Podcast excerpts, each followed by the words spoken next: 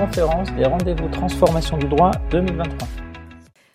Bonjour à toutes et à tous, euh, bienvenue au rendez-vous des transformations du droit, euh, seconde journée. Pour euh, celles et ceux qui étaient déjà présents hier, est-ce qu'ils s'en trouvent dans la salle? Oui, bon. J'imagine que vous avez sans doute peut-être assisté à l'une des nombreuses conférences consacrées à l'intelligence artificielle. C'était le cas ou pas? Une, deux, trois, quatre. Ok, très bien. Euh, alors, il y a déjà, comme vous le voyez dans la programmation du premier jour et dans la programmation à venir, euh, de belles propositions euh, à propos des intelligences artificielles et du recours à ces technologies dans le champ du droit et de la justice. il y a aussi, si vous avez l'occasion de le voir dans les travaux ou, à travers des confs, déjà des, réalisations, des démos euh, de solutions euh, qui tournent euh, pour couvrir des, usages dans le champ du droit et de la justice. Et ce matin, avec cette conférence que je vais modérer, on, ouvre une, séquence un peu particulière et qui, à mon sens, est le reflet, enfin, et l'essence même de, ce à quoi servent ces rendez-vous des transformations du droit. Euh, à la fois euh, enfin, de, s'intéresser et de découvrir donc, ces euh, éventuelles nouvelles opportunités technologiques, ces évolutions en termes de d'attente et de, et de comportement, notamment dans le champ du numérique, mais aussi de se poser les bonnes questions et d'innover avec les bonnes intentions. Et c'est exactement en fait ce qu'on va essayer de faire ce matin avec un titre qui est peut-être euh, assez offensif et qui va très loin parce que on parle de labellisation, on parle de, cadre de, soft law, euh, mais l'idée de départ, elle est vraiment de, alors sans attendre, et on va y venir euh, avec Madame Schrugala, sans attendre que les discussions en cours autour du règlement européen sur l'intelligence artificielle aboutissent, euh, c'est de réfléchir collectivement à rassembler les conditions euh, d'une mise à disposition donc, euh, pour les acteurs du droit, pour commencer, mais aussi leurs usagers, leurs clients, de systèmes qui ont recours à ces, IA et qui observent en fait un certain nombre de principes. Donc c'est un cadre de bonnes pratiques, à voir comment on le formalise, euh, et c'est complètement euh, l'idée, l'essence, comme je disais, donc, de cette discussion qui démarre ce matin, qui va être prolongée cet après-midi avec un atelier où on va commencer à, on va entrer dans le dur de cette, cette écriture collaborative. Euh, c'est aussi le sujet d'une séquence à 11 heures autour de la charte éthique Copenlo, dont que je représente aujourd'hui, dont je suis présidente, a initié et a diffusé il y a déjà quelques années, en 2016, et qui visait déjà en fait à euh, rassembler les acteurs euh, du marché du droit, porteurs de solutions technologiques autant que utilisateurs, à savoir pour commencer les professionnels du droit et de la justice, euh, autour d'engagement.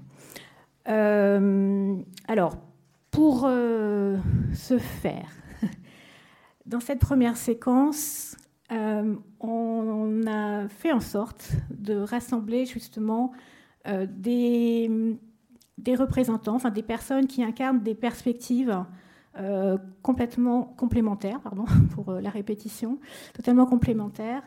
et ce que je vais vous proposer, en fait, c'est d'entendre la manière dont chacun, depuis son point de vue, pose les enjeux, euh, définit en fait euh, les ambitions euh, qu'on pourrait porter collectivement autour de ce fameux cadre de, bonnes pratiques ou de régulation molle, à voir si on va jusque-là.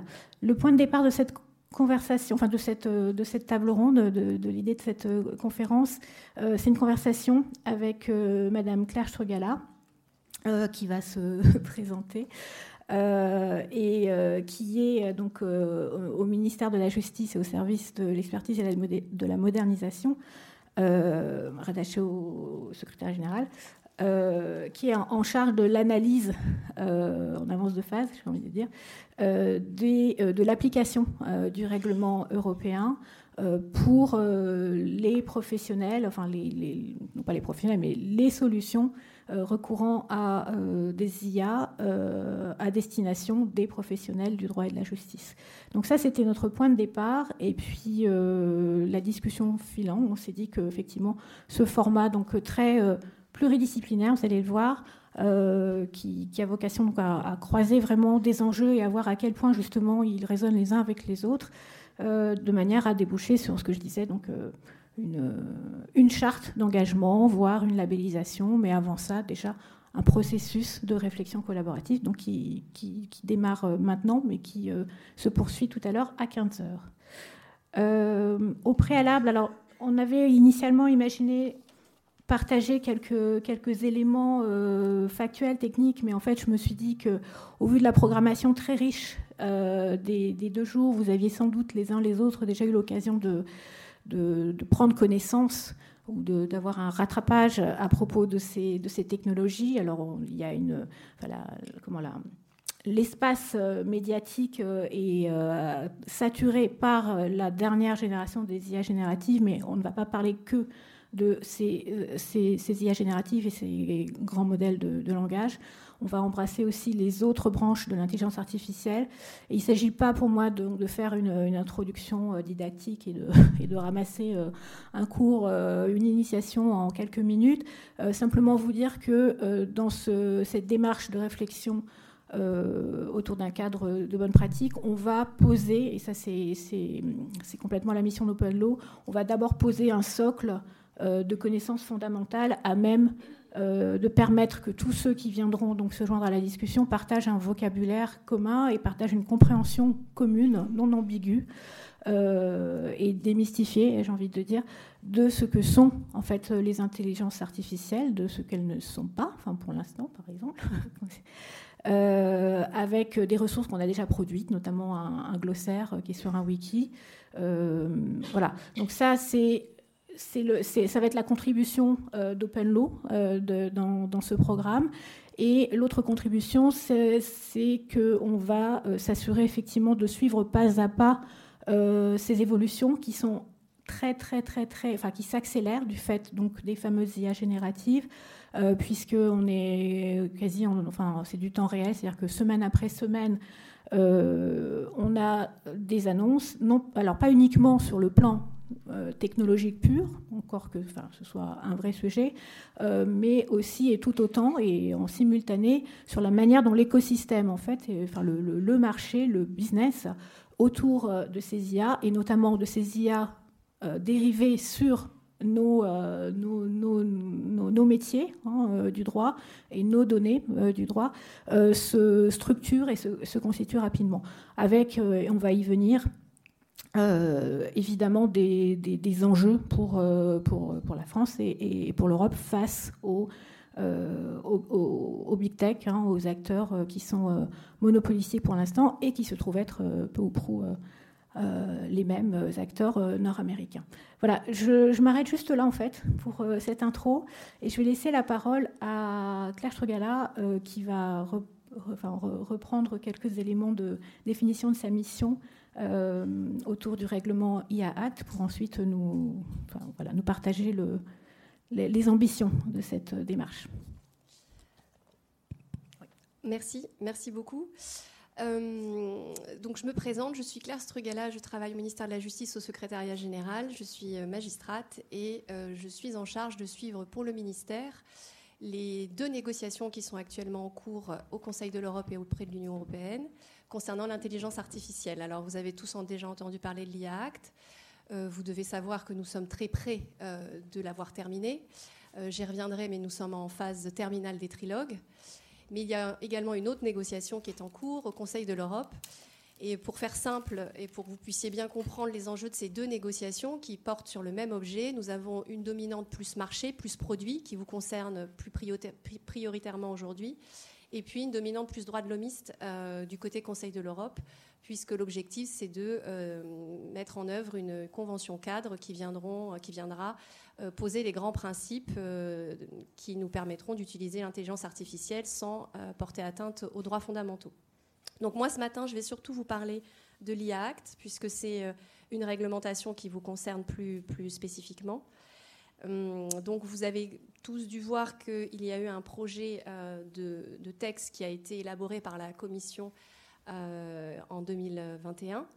Ensuite, euh, je ne sais pas trop quelles sont vos connaissances des process euh, de négociation européenne, mais ce qu'il faut savoir, c'est que la Commission produit un texte. Ce texte est récupéré par, d'un côté, les États, côté qui s'appelle le Conseil, de l'autre côté, par le Parlement européen, et les deux instances travaillent sur le texte et proposent des amendements. Donc, euh, les, États, côté Conseil, ont rendu leur copie en novembre 2022. Donc, il y a eu un accord de l'ensemble des États UE euh, autour euh, d'une nouvelle version du texte. Et côté Parlement européen, ils ont rendu leur copie en juin 2023. Donc on, on, attaque la dernière phase qui s'appelle les trilogues, où bah, vous avez compris qu'il y avait trois versions et qu'il va bien falloir qu'on en trouve une. Donc la Commission a un rôle un peu de recul. C'est elle, elle produit le texte, mais elle n'a pas vraiment de, poids politique. par contre, c'est entre le Parlement européen et le Conseil que se jouent tous les enjeux. Donc si vous suivez ça euh, de façon fine, vous avez dû avoir la version du Conseil, vous avez dû avoir la version du Parlement et vous devez savoir à peu près quels sont les points d'achoppement. Donc euh, je ne pourrais évidemment pas vous dire où on en est, puisqu'aujourd'hui, il y a déjà certains accords qui ont été pris. Et pour votre parfaite information, la dernière réunion politique est prévue pour la fin du mois d'octobre. Donc, euh, on sera fixé assez vite, d'ici fin 2023, sur la version finale du, texte et, donc de cette fameuse réglementation. Donc voilà pour le cadre. Euh, ce qu'il faut euh, comprendre de ce texte, euh, qui est un texte assez dense, assez précis, c'est que son, rôle est de, vous, et de venir réglementer les systèmes d'intelligence artificielle, mais sous l'angle du produit. C'est vraiment, il faut vraiment que vous vous remettiez dans, dans l'état d'esprit de ce qu'est l'Union européenne, qui est avant tout euh, une, uniformisation des règles de marché qui permet à tous euh, de pouvoir euh, travailler et de pouvoir construire une économie commune. Donc son, son, son, son objectif, c'est pas tant de, gérer les cas d'usage, de gérer les utilisations, mais surtout de voir comment créer des systèmes de confiance qui vont permettre d'avoir des règles communes de marché et qui vont aussi nous permettre d'être plus compétitifs euh, face à d'autres puissances comme euh, les États-Unis, comme la Chine, euh, sur ce secteur très compétitif. Donc on est sur un marché qui est un marché véritablement d'avenir, un, marché avec beaucoup d'enjeux financiers et beaucoup d'enjeux sécuritaires. Donc il, a, il, a, été choisi non pas d'avoir une réglementation, je dirais, très très précise de l'ensemble des systèmes, mais d'opter pour euh, une méthodologie d'équilibre entre, d'un côté, euh, le fait de privilégier l'innovation, et dans le langage économique, privilégier l'innovation, c'est le moins de règles possible, et en même temps, euh, une balance avec les droits fondamentaux, parce que quand même, même si l'UE est au départ, a été au départ créée pour faciliter le marché, il n'empêche qu'il y a eu une progression vers une prise en compte, évidemment, de, tous nos droits fondamentaux et nos valeurs européennes. Donc le but de l'IAC, c'est de créer cet équilibre. Et comment il l'a créé? En fondant une réflexion sur le risque. Donc, euh, pour vous imaginer, il faut, que vous imaginiez une pyramide. Euh, en haut de la pyramide, vous avez les systèmes qu'on a jugés euh, tellement à risque pour les droits fondamentaux qu'on les a tout simplement interdits, j'y reviendrai. Ensuite, on a la, phase d'après qui, qui sont les systèmes dits à haut risque. Donc ceux-là, on ne les interdit pas, mais c'est eux, et j'y reviendrai, qui vont vraiment constituer le cœur de cette réglementation. Ensuite, vous avez des systèmes qui ne sont pas considérés à haut risque, mais avec une particularité, et donc on a décidé de les soumettre à une obligation de transparence. Et vous avez enfin tout le reste, la base. Et tout le reste, en fait, il n'y a pas de règles contraignantes les concernant. Et vous, tout votre enjeu, c'est de savoir où vous vous situez et à quoi vous allez être soumis. Donc en haut, pour que vous sachiez qu'est-ce qui est interdit, ben, ce qui est interdit, c'est ceux qui sont les plus attentatoires. Donc euh, on peut imaginer tout ce qui est scoring social, surveillance de masse à la chinoise, tout ce qui est atteinte à l'intégrité psychique et physique, donc tout ce qui, est, euh, qui permettrait éventuellement de vous manipuler psychiquement. Ça, c'est interdit. Donc ça, aujourd'hui, vous ne pouvez pas le créer, vous ne pouvez pas se mettre sur le marché. Ensuite, dans le haut risque, on a choisi d'y mettre tout ce qui était potentiellement attentatoire à la sécurité, aux droits fondamentaux, euh, à la santé. Encore une fois, ces systèmes ne sont pas interdits, mais c'est eux qui vont être soumis à l'ensemble des obligations de, ce, de, ce, de cet IA Act, et on y reviendra. Ce sont, comme c'est une réglementation produit, et j'insiste, ce sont essentiellement des obligations euh, relatives à la, à la, à la technique. Euh, comment s'assurer qu'on va avoir un système fiable, un système euh, à l'égard duquel on pourra retracer les responsabilités. donc on va voir ensemble que c'est vraiment des obligations qui, touchent ceux qui vont euh, développer et ensuite fournir ce type de service. Concernant ces fameux systèmes euh, soumis à une, obligation de transparence, il faut penser à tout ce qui est deepfake, euh, tout ce qui est interaction directe avec la machine. Le texte considère que pour ces, IA-là, il faudra que la personne, l'utilisateur final, puisse être informé du fait qu'il interagit avec une IA ou qu'il a affaire à un deepfake. et sur le reste, le reste, c'est pas tout à fait rien, euh, mais c'est soumis, ce sera soumis à ce qu'on appelle un code de bonne conduite. Et c'est là où on tombe dans le stuff law, parce que ce sera à vous, euh, acteurs du marché, de, définir ensemble à quoi vous voulez être euh, soumis, ce qui vous semble nécessaire ou pas de vous imposer à vous-même. Strictement, on va aller jusqu'au bout de la logique, il n'y aura donc pas de règles si les acteurs du marché ne souhaitent pas les mettre en place. Ce qu'il faut savoir, c'est que ce que je suis en train de vous décrire, euh, c'est à l'échelle du temps d'aujourd'hui. Donc euh, tous ces secteurs, tous ces systèmes euh, vont être amenés à être revus, réévalués. Il n'est pas interdit que des systèmes qui aujourd'hui sont dans le haut risque, enfin, sont, enfin, tombent finalement dans quelque chose qui est moins à risque, et inversement. Donc ça va être amené à être, à être revu. Donc voilà pour que vous puissiez comprendre globalement la manière dont ce texte a été pensé. Euh, sur les obligations qui vont tomber, qui vont, qui vont s'appliquer au système à haut risque, eh bien, il faut penser à tout ce qui est obligation de robustesse, de cybersécurité, euh, d'exactitude, euh, tout ce qui est relatif à la mise en place d'un système de gestion des risques, tout ce qui est relatif à la mise en place d'une documentation technique, tout ce qui est relatif à une traçabilité du système qui permettra ensuite, en cas de, de dysfonctionnement, de pouvoir retracer les, retracer les, les, facteurs de, responsabilité des différents acteurs. Euh, et euh, il y a également une exigence de contrôle humain et une exigence de euh, transparence vis-à-vis de l'utilisateur final pour qu'il puisse comprendre comment le système fonctionne. Alors à ce stade, ces obligations, elles sont décrites dans l'IA Act de façon littérale tout l'enjeu, et ça fera l'objet ensuite de groupes de travail au sein de la commission et ensuite en interne, c'est comment on traduit ces exigences de manière concrète, de manière pratique, en fonction du secteur dans lequel il s'applique. Parce que là, je vous donne des exigences générales, mais entre la santé, l'aéronautique et la justice, on imagine bien que l'exigence ne sera pas la même, euh, les risques ne sont pas les mêmes. Donc là, il va y avoir un gros travail à faire euh, de la part des, concepteurs, d'harmonisation et de compréhension et de traduction de ce langage juridique en exigences pratiques. Alors maintenant que je vous ai, donné cet état des lieux, que vous comprenez un peu dans euh, vers quoi on tend, quelle est la logique euh, qui sous-tend cette réglementation, la question, je dirais, la plus importante pour vous aujourd'hui, c'est où où on est, nous, tout ce qu'on pourrait appeler les systèmes applicables au droit et à la justice. Et c'est là que, euh, je dirais, les choses euh, euh, se, y a des, se distinguent entre, je dirais, vous et nous, ministère. Parce que dans les systèmes à haut, risque, à haut, risque, qui sont situés, pour ceux qui voudraient aller voir dans le texte, dans l'annexe 3, c'est la liste des différents systèmes qui, sont, qui rentrent dans le haut risque. Il y a effectivement des systèmes concernant le droit et la justice qui sont concernés par ce haut risque. Alors lesquels sont-ils? Eh bien, il est dit dans la version commission reprise par le Conseil qu'il s'agit de systèmes qui sont, qui sont utilisés par l'autorité judiciaire pour interpréter le, fait, les faits et le droit en vue de l'appliquer à un ensemble concret de faits. Alors, autrement dit, si on essaie d'avoir une vision un peu littérale et restrictive de ce qui est dit, et c'est ce qui semble ressortir ensuite de l'éclairage des différents considérants du texte.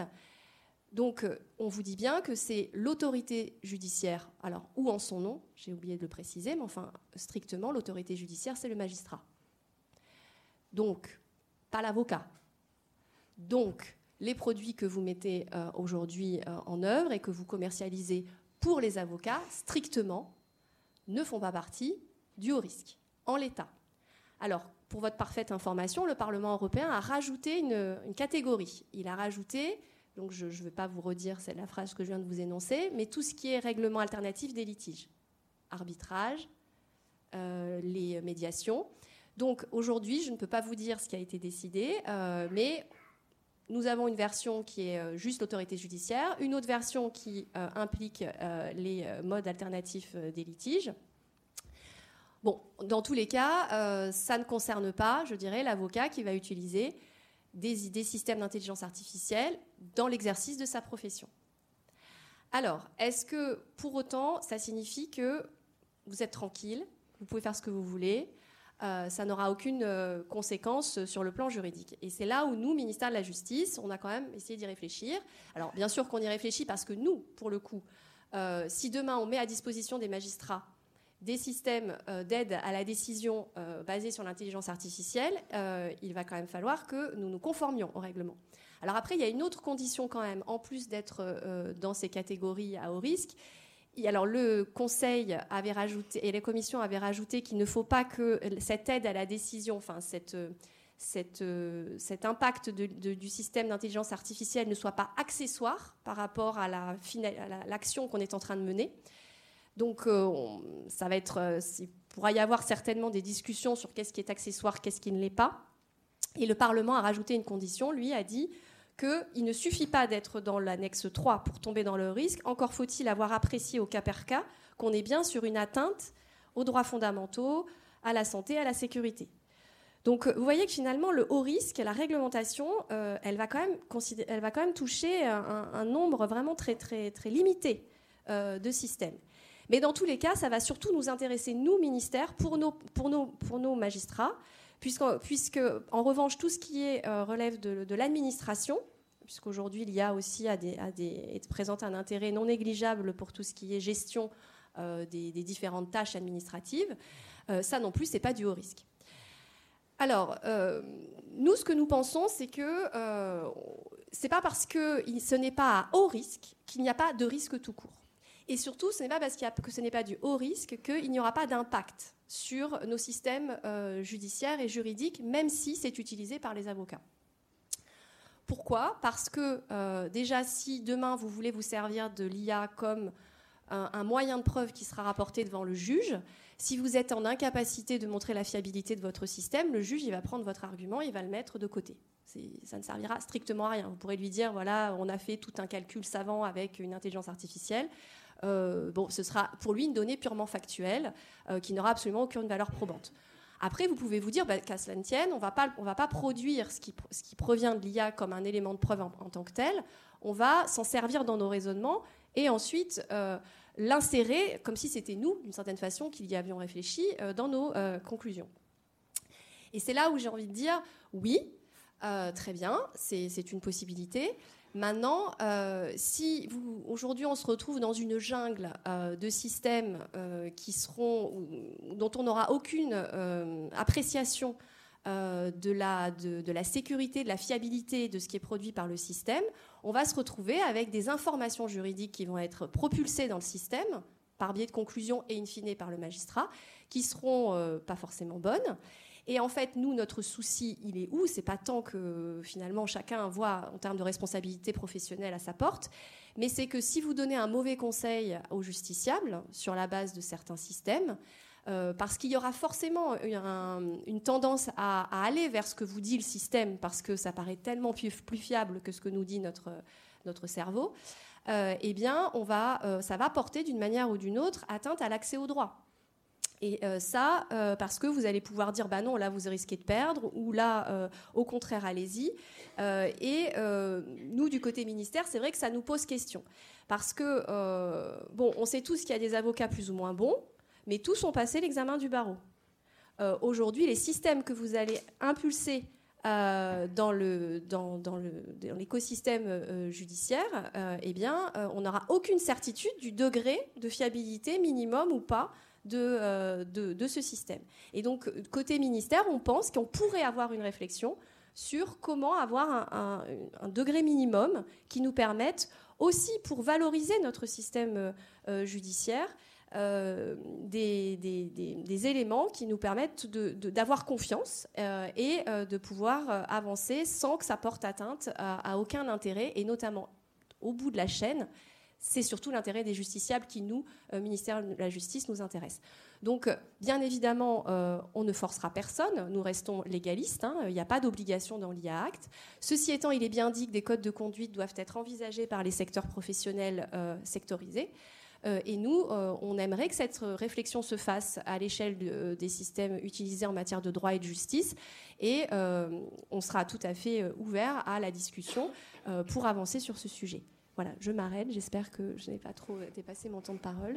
Et euh, je, passe la parole à, Aurore Hyde. À Aurore Hyde, euh, qui, euh, avec Maître Isabelle Bonnier, ensuite, vont peut-être faire justement une, la somme des, des, enjeux qui sont, pour le coup, spécifiques aux praticiens du droit et au bon exercice de la justice. Et, avec Aurora, on avait abordé le, en fait des garanties fondamentales qui sont celles de l'accès à la justice et au procès équitable. Donc euh, on revient un peu, enfin on, met provisoirement de côté la technologie, la façon dont les systèmes d'IA se trouvent être décrits et pris dans la qualification de haut risque, dont on a bien compris que c'était très très très mouvant et, pour eux. Et euh, on revient donc à à ces fondamentaux. Euh, quels, sont, quels sont les enjeux en matière d'accès à la justice, tout simplement? Merci. Euh, bonjour à tous. Alors moi, je suis euh, professeur de droit privé à l'université Reims-Champagne-Ardenne et je conduis un projet de recherche pour l'Institut des études et de la recherche sur le droit et la justice, justement sur l'évaluation des outils de jurimétrie.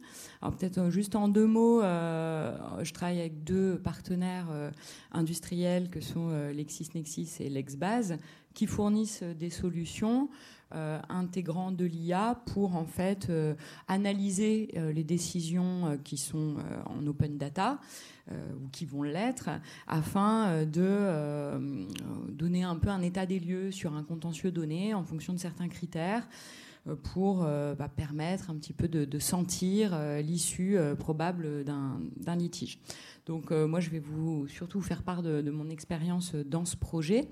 Euh, donc ça je ne vais pas viser euh, tous les outils euh, embarquant de l'IA, mais les réflexions qu'on conduit dans ce projet, bien entendu, peuvent tout à fait se transposer pour, pour d'autres outils.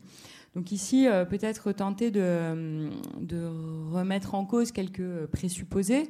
Et, qui et ça fera écho au propos de, de, Claire Strugala sur la nécessité en fait de peut-être d'avoir une démarche volontariste de la part des, opérateurs qui fournissent ces solutions, euh, parce qu'il y a des prérogatives vraiment essentielles en jeu qui sont quand même, elles, du droit positif. C'est-à-dire qu'indépendamment de l'IACT, les droits fondamentaux, ça reste du droit dur, et donc il y a une nécessité quand même de, ne pas y porter atteinte.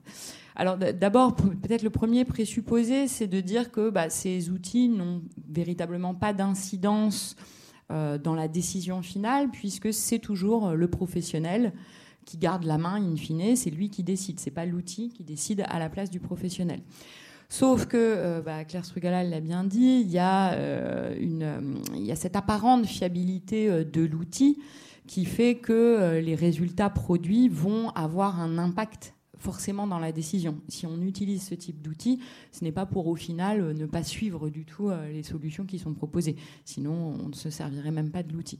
Donc si on utilise euh, des, outils qui vont aboutir à des résultats statistiques, à de la donnée chiffrée, bah, la tentation va être grande d'utiliser ces résultats sans plus de vérification, surtout que derrière, on passerait un temps fou à vérifier euh, la véracité du résultat. Nous, c'est ce qu'on fait dans notre projet de recherche, ça prend un temps euh, phénoménal. Donc évidemment, un professionnel du droit euh, n'a pas le temps d'aller vérifier la fiabilité du résultat. Et puis de toute façon, il y a une propension humaine à suivre presque aveuglément les, propositions automatiques de systèmes. De, de systèmes. On en a fait tous les frais, je pense, en suivant des indications GPS à l'encontre de notre intuition. Même dans un quartier qu'on connaît, on peut suivre un GPS et se dire que pourtant on ne serait pas passé par là, mais on y va quand même. Donc il y, a, comme ça une propension humaine à le faire et c'est tout naturel.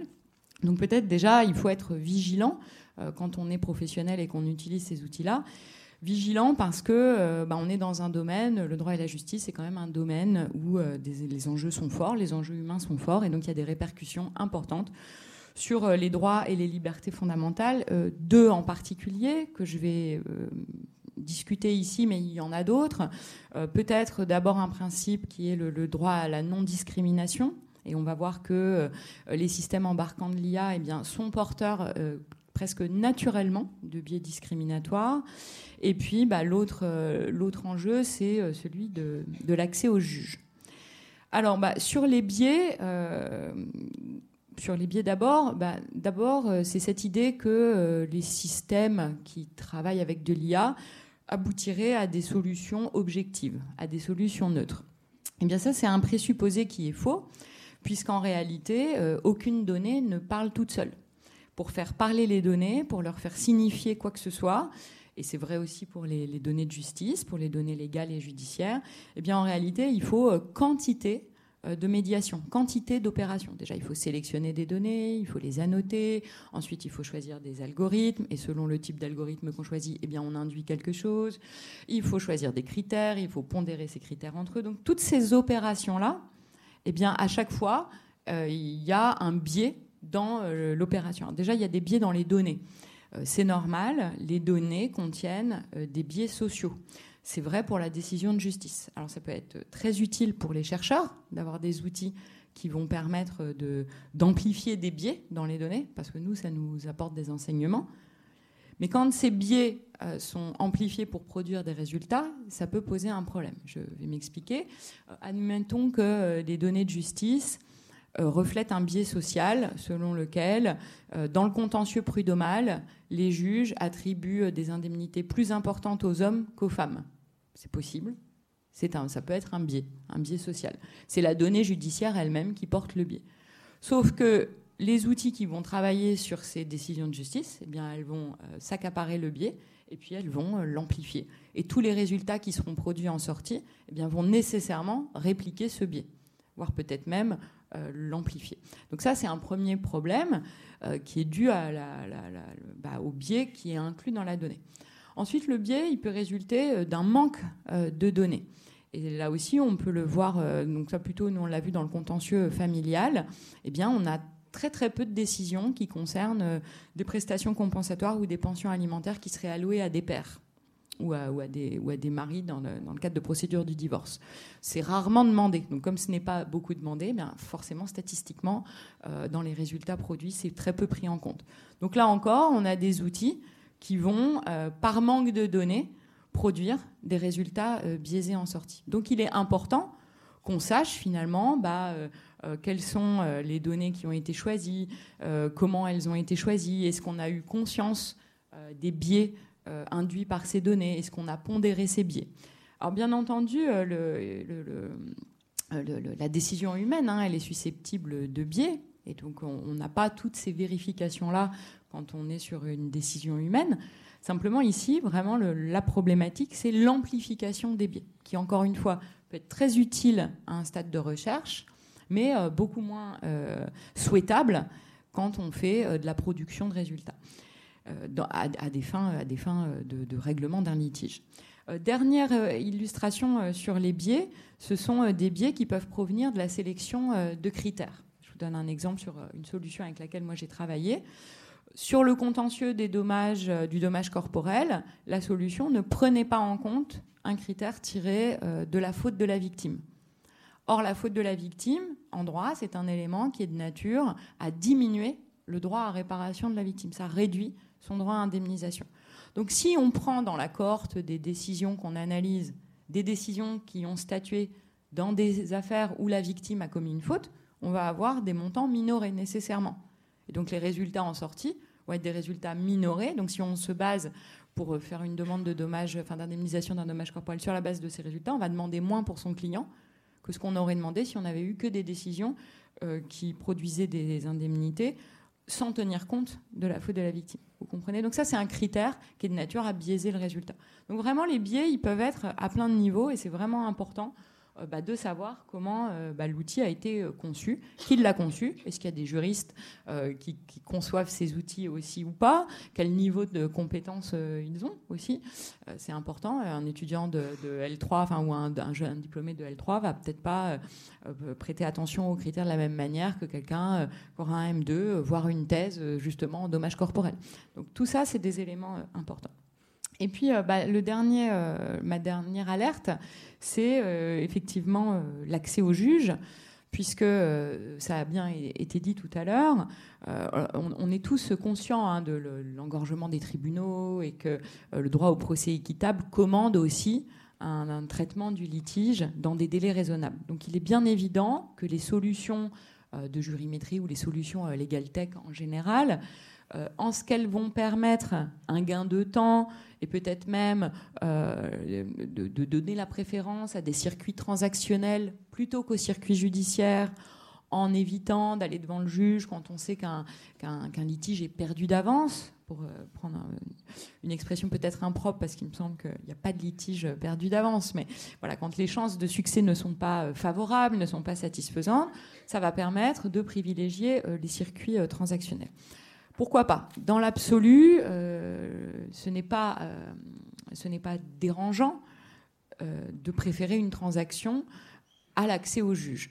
Simplement, le problème, et c'est nous ce qu'on a vu quand on a travaillé sur ces outils, c'est que d'un outil à l'autre, on peut avoir des résultats différents sur un même problème donné.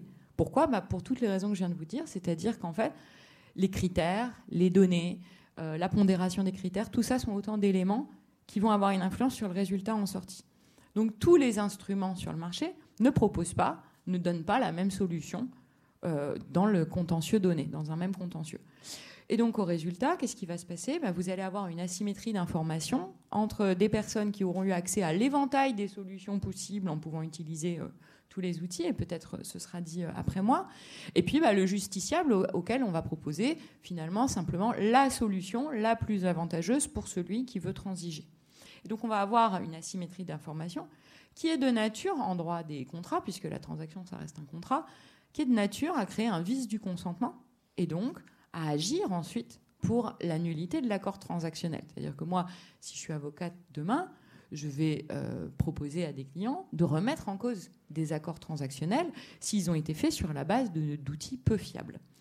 Donc finalement, euh, le, fait de garantir la fiabilité de l'outil, c'est certes utile pour l'accès au juge et donc pour les garanties du procès équitable, mais finalement c'est aussi utile et indispensable pour assurer, me semble-t-il, la sécurité des transactions qui pourront être passées. Et donc, euh, à cet égard, tout le monde a intérêt euh, à ce que euh, ben, les solutions qui sont proposées sur le marché aient des gages de fiabilité, montrent comment elles fonctionnent, montrent qu'elles se conforment euh, bien peut-être pas à toutes les exigences des systèmes risque, parce qu'effectivement c'est assez, euh, assez lourd. Hein, euh, je pense que c'est difficile à mettre en place. D'ailleurs, ça pose le, problème du coût de la compliance. Hein. Tout le monde n'a pas dans son entreprise les moyens humains et matériels pour se conformer à toutes les exigences, mais il va falloir quand même des garanties minimum. Sinon, on va voir apparaître un nouveau contentieux qui sera en fait le contentieux de la fiabilité des outils. Et là, pour le coup, ben, on retombe dans l'engorgement des tribunaux, on va voir se rallonger les procédures, et ça, euh, personne euh, n'y a intérêt. Voilà, je, m'arrêterai là pour être euh, brève et laisser de la place aux questions. Merci Aurore. Isabelle Grenier, vous allez vous aussi en fait partager des fondamentaux, à mon sens, qui sont spécifiques aux professionnels de justice. Euh, avec notamment des aspects liés à l'individu et à ses données. Euh, et dans les discussions qu'on a eues euh, pour préparer la table ronde, moi, ce qui m'a frappé, c'est qu'une fois de plus, en fait, ces nouvelles questions, avec des guillemets à nouvelles, qu'on se pose à l'occasion des discussions en cours autour du règlement, sont totalement le prolongement en fait d'alertes que vous avez déjà posées il y a fort longtemps en temps légal tech, c'est-à-dire à partir du moment où on euh, recourait à des machines et à des technologies. Oui, exactement. Alors bonjour à toutes et à tous. Isabelle Grenier, je suis avocate au barreau de Marseille et membre élue de la commission numérique au sein du Conseil national des barreaux. Donc évidemment, au sein de l'institution nationale, on travaille sur ces sujets de l'intelligence artificielle, puisque euh, donc on participe avec le CCBE à la phase que vous a expliqué Claire du trilogue et effectivement on essaye de peser dans les négociations puisqu'on est directement concerné euh, par cette réglementation. Alors il est évident que pour la profession d'avocat, l'utilisation aujourd'hui d'outils qui embarquent de l'intelligence artificielle, ça présente un intérêt euh, manifeste. Pourquoi? Parce que dans notre métier, on manipule énormément d'informations. Donc c'est vrai qu'aujourd'hui, ces systèmes d'intelligence artificielle, ils peuvent permettre d'accroître en fait la qualité des services juridiques qui sont offerts par les avocats, puisque vous êtes euh, aujourd'hui, vous pouvez utiliser des, des systèmes d'intelligence artificielle qui vont compiler et analyser un nombre considérable de données. Donc en fait, finalement, euh, ce qui ne serait pas possible de faire à l'échelle humaine, la machine, elle peut le faire euh, à notre place. Donc effectivement, c'est un avantage indéniable. Le deuxième aussi avantage qu'on peut y voir, c'est de démocratiser en fait le recours au service d'un avocat. Pourquoi? Parce qu'aujourd'hui, avec ces systèmes d'intelligence artificielle, on peut automatiser beaucoup de tâches qui étaient chronophages avant et finalement monter en valeur ajoutée et, faire en sorte de rendre le, recours à un avocat beaucoup plus accessible pour les particuliers, alors qu'on sait que ça a toujours été un frein euh, pour l'accès aux services juridiques. Donc ces avantages, euh, les optimistes ont tendance à, ne voir que les bienfaits de l'intelligence artificielle, j'allais dire les pessimistes que les aspects négatifs. Certainement que la vérité, elle se situe au milieu. Nous, aujourd'hui, euh, ce qui nous... Euh, donc on, sait qu'effectivement, il y a des avantages indéniables à l'utilisation de ces outils. Ce, sur quoi il faut travailler, c'est évidemment sur les points de vigilance. Ces points de vigilance, ils sont multiples. Le premier, alors Aurore l'a évoqué, il est d'ordre éthique, effectivement puisque quand on utilise effectivement ces systèmes d'intelligence artificielle, il y a plusieurs choses qui vont rentrer en ligne de compte. Euh, Aurore l'a parfaitement bien expliqué. la première chose, c'est effectivement la fiabilité des résultats qu'on va pouvoir euh, obtenir grâce à ces outils, puisqu'on a tendance, et c'est légitime, à faire confiance à l'outil qu'on a utilisé. Donc cette fiabilité, elle va dépendre de différents facteurs. On, en a parlé, c'est notamment les jeux de données qui sont utilisés. Il y a aujourd'hui beaucoup de recherches qui commencent à apparaître qui vous montrent effectivement que consciemment ou inconsciemment, beaucoup de systèmes d'intelligence artificielle peuvent contribuer à reproduire et amplifier des biais. elle l'a bien dit dans le cadre de, la discrimination salariale homme-femme. C'est vrai que c'est une réalité. Aujourd'hui, on a conscience en fait de cette discrimination salariale. On essaie de lutter contre.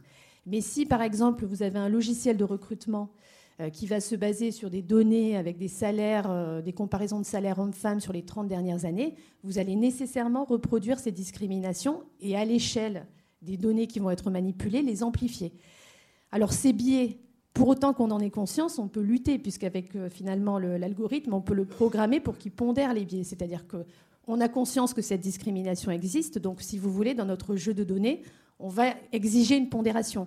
La difficulté, c'est qu'on n'a pas toujours conscience des biais, en fait. Euh, et, donc, effectivement, il y a une nécessité d'avoir une transparence sur les jeux de données qui sont utilisés. C'était d'ailleurs euh, une critique qui avait émise la profession à l'époque, je ne sais pas si vous vous rappelez, du projet DataJust sur le référentiel d'indemnisation euh, en matière de préjudice corporel, puisque ce que nous faisions remarquer, c'était que ce référentiel n'allait se baser que sur les décisions des cours d'appel, à l'exclusion des décisions de première instance, ce qui pouvait biaiser les résultats euh, par rapport donc aux enjeux. Le deuxième enjeu, c'est effectivement euh, donc la transparence sur le jeu de données et savoir aussi euh, qui développe les outils, puisque effectivement, comme Laurent l'expliquait, l'asymétrie d'information, elle est essentielle et savoir qui a développé l'outil et comment il a été développé et pour qui, elle est extrêmement importante parce que effectivement, aujourd'hui, on peut reprendre l'exemple du préjudice corporel. Vous avez beaucoup d'assurances qui sont intéressées par ces systèmes d'intelligence artificielle pour proposer et éviter la judiciarisation euh, des dossiers, pour proposer une indemnisation. Simplement, il faut que le, particulier qui soit en face il puisse bénéficier d'une information euh, équivalente avec quelque chose qui ne va pas être dicté par un intérêt catégoriel, en fait, euh, parce qu'on sait que les assurances ne sont pas des mécènes et ont tendance à vouloir effectivement donc réduire les indemnisations. La, deuxième chose aussi pour nous qui constitue un point de vigilance, c'est que donc aujourd'hui on utilise pratiquement tous hein, des systèmes d'intelligence artificielle, ne serait-ce que, euh, comme euh, Aurore, les systèmes de, de, recherche juridique qui embarquent de l'intelligence artificielle. J'allais dire quand on est à ce stade-là, Effectivement, ça permet au cabinet d'avoir moins de stagiaires qui faisaient avant de la recherche juridique, puisqu'elle peut être déléguée à la machine. Mais on est aujourd'hui sur euh, un développement à un niveau supérieur de l'intelligence artificielle. Quand vous faites finalement une simple recherche juridique, il n'y a pas de difficulté particulière. Mais aujourd'hui, on est capable d'avoir des, systèmes d'intelligence artificielle qui vont vous produire des actes. Donc des actes qui sont euh, des actes sur mesure, en fait. Pour pouvoir avoir cette production d'un acte juridique, d'un contrat par exemple, vous allez être obligé de nourrir la machine d'informations. Et ces informations, elles sont susceptibles à la fois d'être des données personnelles, donc qui sont protégées au titre du RGPD, mais aussi des informations qui sont couvertes par le secret professionnel. Et là, tout l'enjeu, en fait, puisque vous savez que le, secret professionnel, ça a été le cheval de bataille de notre mandature, parce qu'on essaye euh, euh, finalement de le protéger, tout le, secret, ça va être d'attirer l'attention des avocats sur le fait qu'il faut utiliser des outils qui soit respectueux de, de, la réglementation sur les données personnelles, mais aussi de nos obligations déontologiques en termes de secret professionnel. Notamment quand on parle de ChatGPT, c'est un outil américain, donc avec tous les risques que cela comporte en termes de données personnelles et d'accès par des, euh, administrations étrangères à des, des, données qui sont à la fois des données personnelles et des données qui sont couvertes par le secret professionnel. Donc c'est pour ça que nous, cette euh, démarche en fait de soft law, elle nous semble primordiale parce qu'en fait, si vous voulez, il ne s'agit pas de, balayer le progrès, puisque effectivement, euh, c'est indéniable que ça présente des avantages, mais simplement de prendre conscience qu'il faut le faire dans un cadre qui soit respectueux, qui soit éthique, alors respectueux à la fois de nos obligations déontologiques, de l'intérêt des justiciables, de nos clients, et respectueux effectivement euh, des droits fondamentaux. Euh, le deuxième enjeu qu'on a, qu'on a aussi identifié, il est d'ordre économique pour la profession, parce que effectivement, c'est vrai que l'émergence de tous ces outils d'intelligence artificielle, ça fait craindre à certains la disparition du métier d'avocat. Alors, pour l'instant, on n'est effectivement que sur des outils qui sont de l'aide à la prise de décision, mais on voit la rapidité avec laquelle finalement les solutions évoluent et comment les, euh, comment les solutions sont capables finalement de... Au départ, on était sur des recherches juridiques simples, aujourd'hui on est sur de la production d'actes. On voit qu'on est obligé de monter euh, en termes de valeur ajoutée. Donc là, effectivement, il va y avoir toute une réflexion au niveau de la profession, une réflexion qui doit être collective hein, pour qu'il n'y ait pas une fracture qui se crée entre des cabinets qui seraient capables d'avoir des, euh, solutions d'intelligence artificielle et d'autres non, et aussi sur le fait de comment on arrive à, pérenniser, euh, voilà, à pérenniser nos métiers, nos activités, en se rappelant qu'en fait, ça doit rester en fait des outils, ça doit rester des outils qui sont au service, euh, au service de l'avocat, qui lui permettent finalement de se débarrasser de tâches chronophages, de monter en valeur ajoutée, mais que ça ne doit pas être en fait quelque chose qui remplace complètement, euh, qui remplace complètement notre, notre métier. Pourquoi? Sous peine en fait de, de perdre même euh, euh, l'importance de notre, de notre système juridique. C'est-à-dire qu'aujourd'hui, on peut avoir un résultat qui va être donné par la machine, qui va être X. On sait que quand même la force de notre système juridique, c'est aussi de faire évoluer la jurisprudence. Elle évolue, elle n'est pas statique. Entre des décisions qui étaient rendues il y a 10 ans, il peut y avoir un revirement de jurisprudence. Ce revirement de jurisprudence, il est fait par finalement euh, tout ce que le cerveau humain il va avoir bâti comme stratégie à partir d'un résultat et auquel on, finalement on n'est pas d'accord avec ce résultat et on se dit qu'on est capable en fait de bâtir un, raisonnement juridique qui est capable de, convaincre les juges finalement que cette solution qui a été appliquée pendant 15 ou 20 ans, c'est pas la bonne et qu'aujourd'hui il faut changer. Euh, voilà, donc euh, tout, ça, finalement, ça doit, être des problématiques qui doivent être prises collectivement en compte. Et nous, on est intéressés effectivement euh, pour euh, le développement de cette démarche de soft law parce que euh, aujourd'hui, il ne s'agit pas de se brider dans l'utilisation de ces outils, mais plutôt d'attirer l'attention des confrères sur le fait que ces outils peuvent être effectivement extrêmement intéressants, mais qu'il faut avoir conscience des enjeux éthiques, de nos obligations déontologiques, secrets professionnels et effectivement aussi de l'intérêt du justiciable. Merci Isabelle. Alors, on n'a pas tout à fait terminé, même si on, va peut-être un peu déborder, mais il y a une pause, tout va bien. Euh, on a déjà cartographié, à mon sens, beaucoup de points de vigilance. Alors, ça peut vous sembler, euh, ça peut vous submerger peut-être. Euh, et dans cette démarche de soft law, donc qu'on aimerait collectivement mener, à mon sens, il n'y a pas que de l'identification des risques, d'écueils et, voilà, et des points d'alerte. Il y a aussi une démarche proactive, c'était même d'ailleurs le, point de départ. il s'agit de... On va parler de compétitivité avec Jean-Marie Valentin. et il y a une notion de, mieux disant en fait. Hein. Là, on est vraiment sur de la création de valeur ajoutée, différent, différenciante sur le marché pour les acteurs du droit et de la justice, enfin secteur euh, privé, qui, euh, de manière volontariste, en fait, euh, nous rejoindrait dans cette, dans cette démarche. Et donc, je rebondis sur ce que Isabelle Grenier vous évoquiez à propos des aspects économiques et notamment des aspects géostratégico-économiques quand on, a, on, est face, pour l'instant, à des acteurs monopolistiques qui sont majoritairement nord-américains, quand bien même on sait qu'il y a une démarche très, très, euh, très offensive euh, au niveau de la France et au niveau euh, de l'Europe pour pousser et porter des solutions souveraines françaises ou européennes avec des, grands programmes et des, grands investissements qui, enfin, qui, sont en ce moment déployés. mais il me semble aussi que en fait, ces enjeux-là doivent être portés intrinsèquement par, par l'écosystème. Et Jean-Marie, je vous propose de, de nous, les, de nous les exposer et de nous donner euh, votre point de vue. Merci beaucoup. Bonjour à tous. Euh, on, aurait beaucoup de choses à dire et donc je suis très heureux de savoir que cette euh, table ronde n'est pas une fin, mais le début d'une réflexion qui traverse toute, toute, la profession, toute la filière. et c'est important. Donc je vais essayer de, de, de partager trois perspectives et de les articuler avec ce qui a été dit précédemment. je partirai d'un d'une jurisprudence que vous avez peut-être en tête, euh, qui est le, cette, annonce il y a quelques années maintenant euh, d'une IA qui, euh, mieux qu'une douzaine de professionnels, a été en mesure d'analyser des engagements de non-disclosure, de, enfin de non-disclosure agreement, donc d'engagement de, confidentialité. Euh, on avait soumis euh, des engagements de, confidentialité à l'IA et à une dizaine, douzaine de, juristes éminents. Et en fait, l'analyse qui avait été faite euh, par l'IA s'était révélée infiniment plus précise, plus exacte, plus exhaustive que ce que chacun des juristes avait pu faire.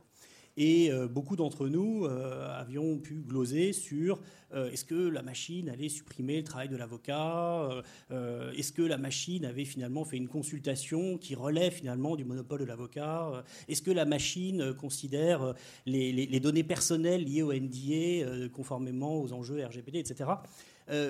moi, j'ai porté sur cette situation une analyse un peu différente qui était de dire, mais en fait, cette machine, elle a appliqué quel droit? Elle a appliqué quel droit? Quel système juridique, en fait? Quel système juridique? Et il se trouve, de mémoire, que le droit applicable à ces NDA était celui du Delaware aux États-Unis. Voilà. Euh, qu'est-ce que j'en tire comme conséquence? J'en tire comme conséquence que dans le monde de l'entreprise, Lorsque le juriste va aller voir euh, le directeur financier ou le directeur général pour lui dire chef, on négocie euh, euh, plusieurs centaines ou plusieurs milliers de NDA tous les ans, ça nous prend un temps infini, et on voudrait s'équiper d'un outil. On va proposer des outils. Il y a un outil qui permet d'analyser le NDA en quelques secondes et l'analyse est parfaite. Ah oui, mais chef, il y a, une petite subtilité, c'est que pour que ça fonctionne, il faut que nos NDA soient soumis au droit du Delaware bah, que cela ne tienne. Soumettons nos NDA au droit du Delaware, puisque c'est plus efficace. Je vais faire immédiatement l'économie de milliers d'heures d'honoraires ou de mon service juridique. Vu de l'éditeur que je suis, euh, lorsque j'ai commencé à investir pour former mes algorithmes, à m'apporter des réponses euh, significatives, des réponses qui font sens, qui créent de la valeur, de l'efficacité au regard du droit du Delaware. Euh, je vais continuer en fait de, je, vais, je vais continuer de suivre cette plot. C'est-à-dire qu'après avoir euh, proposé un outil pour analyser les NDA, je vais proposer un outil pour analyser les contrats et puis les conséquences des contrats et ainsi de suite. Donc en fait, je pense que euh, la, la, la, menace fondamentale à laquelle nous sommes confrontés ensemble, c'est la capacité et ce n'est pas une menace pour les éditeurs que nous sommes, euh, c'est une menace pour la place, c'est une menace pour, le, pour la filière dans son, dans son ensemble.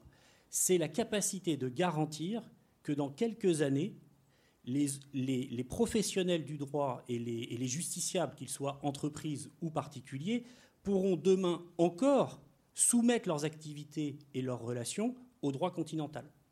On a, pris l'exemple tout à l'heure euh, du GPS.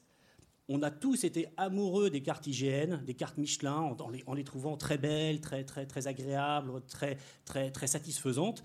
Aujourd'hui, on suit tous des GPS, on n'a pas la moindre idée de quel est l'éditeur de la carte sous-jacente, etc. On s'en fout, enfin, c'est plus, plus un problème, comme vous le disiez, on suit, on, suit le, on suit le GPS. Je pense que la puissance des outils qui sont en cours de développement aujourd'hui et l'attrait euh, en termes de gains économiques, de, de, de gains d'efficacité sera tel que les décisionnaires seront appelés à choisir le droit applicable à l'outil, le droit qui sera embedded, emporté dans l'outil. Et ça, c'est ce qu'on appelle l'ontologie. C'est-à-dire que quand vous devez développer un système d'information, vous devez définir une ontologie.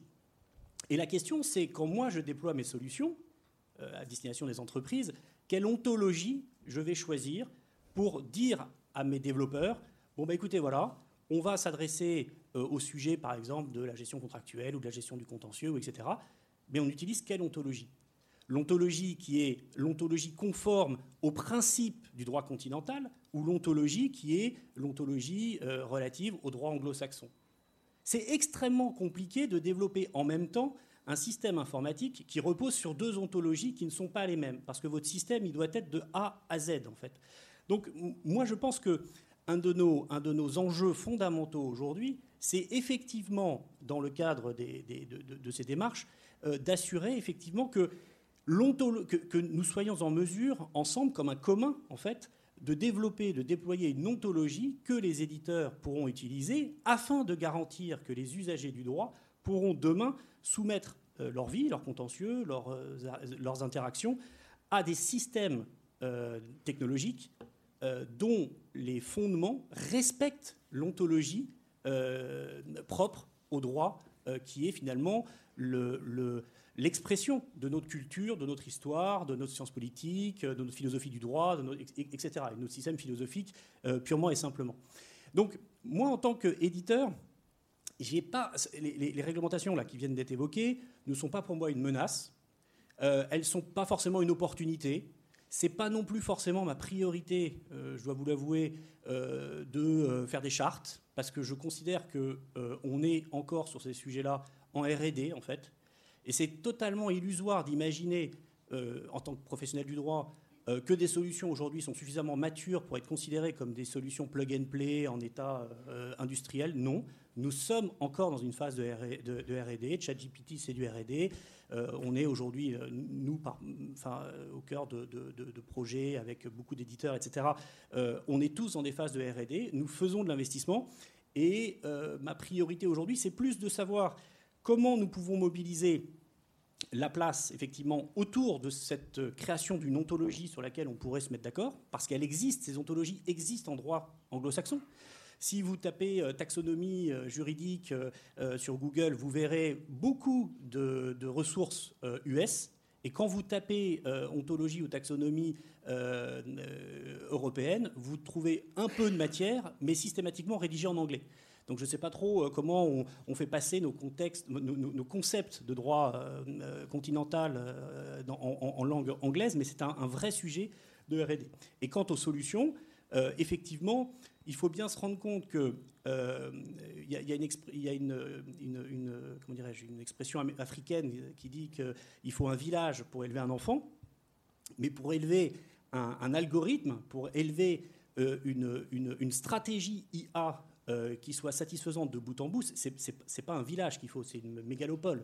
Euh, c'est euh, des, millions d'investissements sur plusieurs années dans le cadre d'une stratégie extrêmement claire. Donc je pense que si nous voulons nous replacer dans le cadre du champ compétitif, il faut considérer que les legal tech sont des armes de guerre économique au service des ontologies des, finalement des, pays dont ils viennent, en, réalité, puisqu'en fait, euh, ces legal tech, c'est des entreprises, elles sont soutenues financièrement euh, par euh, des personnes qui veulent conquérir le monde, hein, puisqu'on est, on est là pour effectivement vendre nos technologies à travers le monde. mais on a des sponsors pour faire ça. Et nos sponsors, ils sont américains, ils sont chinois, ils sont français, ils sont allemands, ils sont etc. Et donc la question, c'est de dire, est-ce que l'on va se doter des moyens qui vont nous permettre de déployer des solutions performantes, efficaces, plus performantes ou plus efficaces que nos concurrents, dans le prolongement de l'ontologie qui est propre au droit, euh, qui, est celui auquel on est attaché si la guerre est déjà perdue sur cette ontologie et que les entreprises ont déjà décidé euh, de, mettre, de, jeter aux orties le droit continental pour appliquer à l'ensemble de leurs contrats euh, du droit anglo-saxon, ça ne sera pas un problème pour les éditeurs. Les éditeurs bah, développeront leurs solutions sur cette base de cette ontologie. Voyez Donc, pour résumer, pour moi, j'attendrai une mobilisation des services publics complémentaire à la dimension euh, réglementaire pour accompagner euh, les professionnels dans le développement de communs euh, parce que c'est des développements qui coûtent énormément d'argent, qui nécessitent vraiment une mobilisation avec aussi l'université. Enfin, c'est une démarche à 360. Et je, je, pense que la charte éthique est un travail intéressant, tout en gardant en tête qu'on est encore, et à mon avis pour euh, au moins trois ans, euh, encore dans des phases de, recherche et développement, et qu'il ne faut pas forcément vouloir trop vite aller à la conclusion, parce qu'on a tous beaucoup de choses à découvrir euh, dans le cadre, dans notre confrontation à l'IA, et on aura peut-être des mauvaises ou des bonnes surprises, mais il ne faut pas considérer qu'on est déjà arrivé au bout de la route sur ces questions-là, et que maintenant, il faut simplement, à la virgule près, dire aux, différents professionnels où sont les limites de, de, technologies qu'on commence à peine à découvrir. Merci Jean-Marie. Vous pouvez applaudir si vous voulez. Euh, alors, comme on a légèrement débordé, cela dit, on a commencé en retard.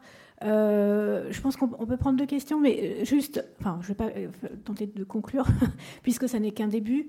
J'aime bien que vous chahutiez en fait l'objectif ou la cible de charte éthique, voire de labellisation, parce que à ce stade, et puis alors c'est vraiment l'état d'esprit chez Open Law, on ne préjuge pas en fait du livrable. J'aime beaucoup que vous citiez ce concept et cette notion de commun, et, que vous et que vous, vous, parliez d'ontologie, parce que moi, ce que je comprends dans tout ce que vous avez dit, c'est que en, fait de charte éthique d'engagement qu'on signerait solennellement euh, tous, euh, je, vois surtout qu'on définit qu'on euh, un cadre, enfin je le redis, un cadre de bonnes pratiques qui me semble en partie complètement intrinsèque et, et à penser nativement en fait dans des bons processus aujourd'hui de conception de systèmes informatique quel qu'il soit, et, de, alors, a fortiori de systèmes mobilisant des intelligences artificielles. Parce que quand on parle de transparence, quand on parle de documenter son, code, ça n'est jamais que normalement euh, le, minimum minimum.